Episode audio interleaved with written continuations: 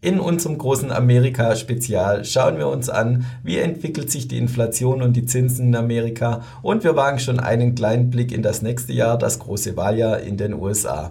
Mit meinem Experten heute, Alexander Berger. Ja, lieber Alexander, du bist unser Experte, wenn es um Amerika geht, insbesondere auch die politische Sicht etwas von Amerika. Wollen wir gerade ins Thema einsteigen? Amerika, ähnlich auch wie in Europa, Inflation das große Thema. Was machen die Notenbanken weiter? Ja, wie ist es bisher gelaufen dieses Jahr und wird es weitere Schritte geben von der Notenbank aus deiner Sicht? Also die Amerikaner sind natürlich deutlich schneller gewesen beim Thema Inflation. Zum einen ist die auch enorm, also auch in den Lebensmitteln war sie enorm. Sie haben den Vorteil gehabt, dass sie viel mehr, sage ich mal, aus dem Nordamerikanischen auch beziehen konnten, dass sie nicht so abhängig waren, auch von Asien wie Europa zum Beispiel, dass die Inflation nicht ganz hoch ging. Nichtsdestotrotz hat natürlich die, die FED relativ schnell auch die Zinsen erhöht. Ähm, wir sind da sicher am Ende langsam angekommen. Ich denke, es kann schon noch ein, zwei kleine Schritte auch geben, aber dann ist es da auch äh, fertig. Und das, die Börsen haben das auch ja sehr, sehr gut verkraftet. Man muss auch mal sehen, wie schnell in den USA die Zinsen auch gestiegen sind und die Börsen an für sich zwar jetzt nicht Juhu geschrien haben, aber sie sind stabil geblieben. Und von dem her, hm, denke ich, geht es da eher aufwärts, auch mit den Börsen, wenn du das Thema auch kurz äh, hm, anschneiden willst. Aber die Inflation vor allem, die ist, ähm, sag ich mal, gemäßigt jetzt in den USA und dementsprechend auch kann die Fed hier entspannter auch reagieren. Siehst du sie in Europa auch schon eher am Ende oder wird es da noch länger anhalten? Also dass die, die Notenbanken in Europa werden sicher noch ein paar Schritte mehr machen, aber vor allem, ich denke, die Inflation ist in Europa deutlich härter, weil wir eben mehr Abhängigkeit auch haben außerhalb äh, der EU oder auch, sagen wir, in der Schweiz genau das Gleiche. Äh, das Thema Asien ist hier einfach noch stärker dran. Das Thema Russland natürlich hat erstmal auch die Inflation nochmal getrieben und das wird auch noch weiter so gehen. Hat Amerika im Rückblick vielleicht alles richtig gemacht, schon mit dem Gesetz Inflation Act?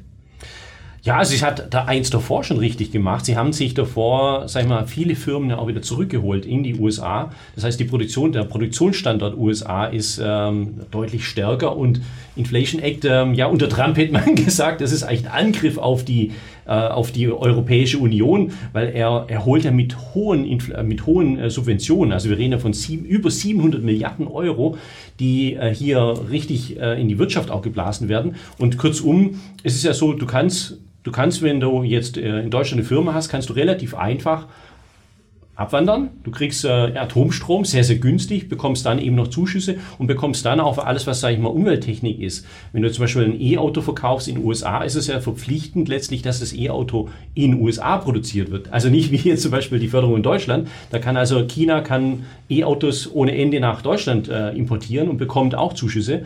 Ähm, aber die Wirtschaft hat nichts davon. Und das, das machen die Amerikaner deutlich besser. Äh, sie holen sich letztlich äh, die ganzen Firmen von der ganzen Welt rein, schaffen natürlich Arbeitsplätze im vor allem hochpreisigen Bereich. Und sie haben sogar verstanden, Infrastrukturprojekte gemeinsam anzugehen. Also BMW, Mercedes macht ja jetzt ein Riesenprojekt in den USA mit ähm, ja, Schnellladern. Ne? Und du und ich wissen ja, ein Schnellladersystem in, in, in, Europa ist so, du stehst irgendwo in der Pampa, darf ich so sagen, kein Dach drüber, keine Toilette, kein, äh, kein Abfalleimer, weder ein Kiosk. In den USA genau das Gegenteil, da kommen richtige Stores hin und das bezahlt letztlich 50-50, also die Hälfte Amerika letztlich oder USA und die andere Hälfte dann die deutschen Hersteller. Also die sind da deutlich intelligenter, das darf ich so sagen. Ja? Heißt das, das beschäftigt uns noch länger? Also die Abwanderung, das ist ja nichts Kurzfristiges. Das Problem bei einer Abwanderung ist halt immer, man sagt, wenn eine Firma abwandert und wenn es nur Produktionsstandorte sind, weil natürlich die Produktion in den USA durch den Atomstrom, einmal kannst du sagen, ich habe CO2-neutrale Produktion durch den Atomstrom und er ist natürlich viel billiger. Also egal, was für Zuschüsse hier auch noch kommen, die, die, dieses Preisniveau werden wir in Europa gar nicht hinbekommen. Vielleicht Frankreich bekommt es hin über die Atommeiler, aber in Deutschland ist es aktuell äh, nicht möglich.